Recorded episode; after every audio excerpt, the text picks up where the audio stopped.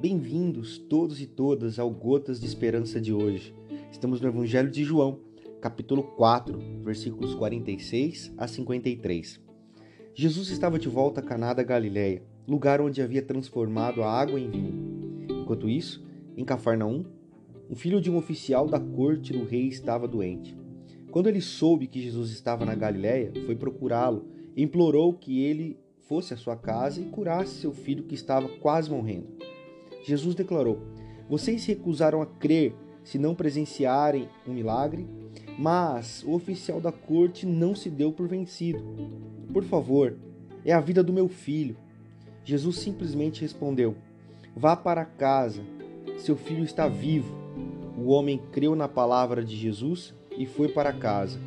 No caminho, seus empregados encontraram e deram notícia: Seu filho está vivo. Ele lhes perguntou: A que hora seu filho, meu filho começara a, a sentir melhor? Eles disseram: A febre baixou ontem por volta de uma hora da tarde. Era exatamente a hora que Jesus tinha dito: Seu filho está vivo. Foi o suficiente. Não apenas ele, mas todos os de sua casa creram. O oficial creu antes de ver. Ele não exigiu sinais e maravilhas como condição para sua confiança.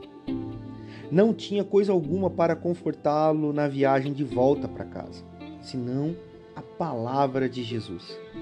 Ele creu simplesmente porque Jesus falou. Jesus nos convida a confiarmos no seu amor, confiarmos no seu cuidado, confiarmos na sua na sua salvação. Muitas vezes nós pedimos e buscamos sinais, buscamos, queremos ver, ver.